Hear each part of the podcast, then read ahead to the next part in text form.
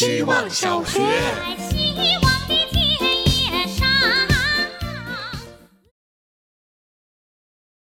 大家好，我是小金，希望大家周一过得都不错。这周想给自己定一个小目标，就是按时交作业，不花一块钱。看到小小白的作业是关于睡觉的，我想到自己也有睡眠的问题。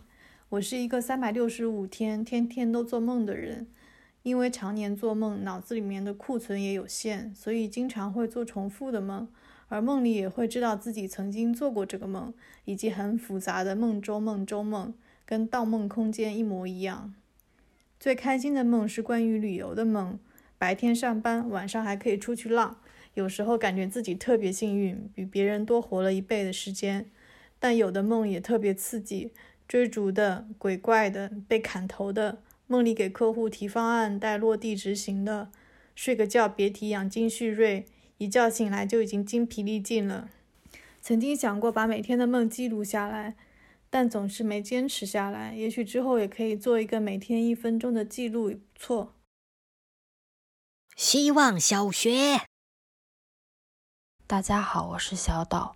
今天去了多抓鱼的二手商城，二楼卖书，三楼卖衣服，一楼纯粹就是卖相。进门的地方写着。真正的好东西值得被买两次。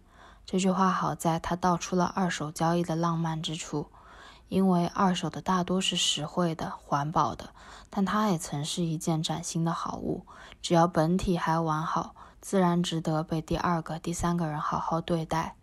我希望有更多的人尊重他们买回来的物件，好好的使用它，不浪费，不随意丢弃。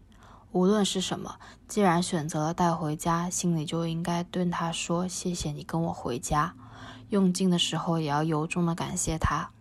我不能苛求所有人都这样子背负着责任感去生活，但如果人都可以对物品做到这样子的爱护与尊重，那就不会存在有人把孩子当做物品一样随意丢弃这样的行为了。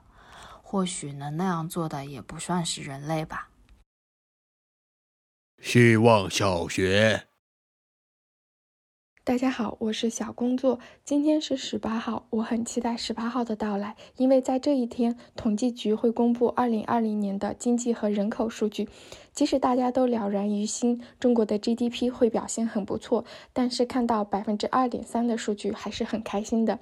要知道，在二月初疫情最严重的时候，世界的经济专家预测中国的经济增长可能只有百分之一，没想到最后中国经济实现了漂亮的升 V，而其他大大的经济体只有股市呈现了 V 型，经济还深陷泥潭。令我有点失望的是，本次并没有公布人口数据，具体的出生率、死亡率会随着第六次人口普查的数据一起在四月份公布。我对人口数据好奇的原因是，现在众多社会议题，如是否延迟退休、中国是否会未富却先进入中等收入陷阱，都与人口问题有关系。可惜只有等四月份了。总之，无论今天微博上有多么精彩的瓜，这个才是我心中的今日头条。希望小学，大家好，我是小校草。寒假开始，体验了一把子实习生活。下班时间刚好在日落前后，于是，在进入泯灭人性的地铁前，我总是会站在湖边，望着落日，放空五分钟。以前没什么挤地铁的概念。记得一九年去北京读书，带着箱子，硬是在地铁站等了三趟，都没觉得是可以进去的程度。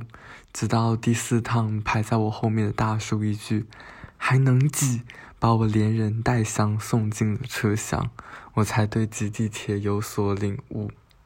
最近把乘地铁听的播客换成了听大家每天的作业，效果特别好。大家的声音都可可爱爱、温温柔柔的，算是消解了挤地铁的痛苦吧。希望小学，大家好，我是小确幸，我马上要没地方哭了。我们公司里有一间封闭的、少有人会进来的小书房，面积不大，但却是我和很多同事的秘密基地。如果房间也有灵魂的话，那他一定是知道我们最多秘密的人。每次压力大、情绪失控的时候，就会躲到里面哭一哭。有时候写不出来文案，把自己关在里面几小时，就会下笔如有神。偶尔还会和同事们围在里面讲讲小八卦。它就是公司里最安全的角落。很快，这个小房间就要和隔壁的会议室打通了。最近每天都有人在开会讨论他的拆建方案，在他的门口比比划划，密谋着这里要拆掉，那里要怎么打通。我的工位就在旁边。这种感觉就像你知道一个人即将被判刑后，还要眼看着他是如何被处刑的，实在是太残忍了。以后我只剩下洗手间可以哭了，洗手间即将成为当代职场社畜最后的精神支柱。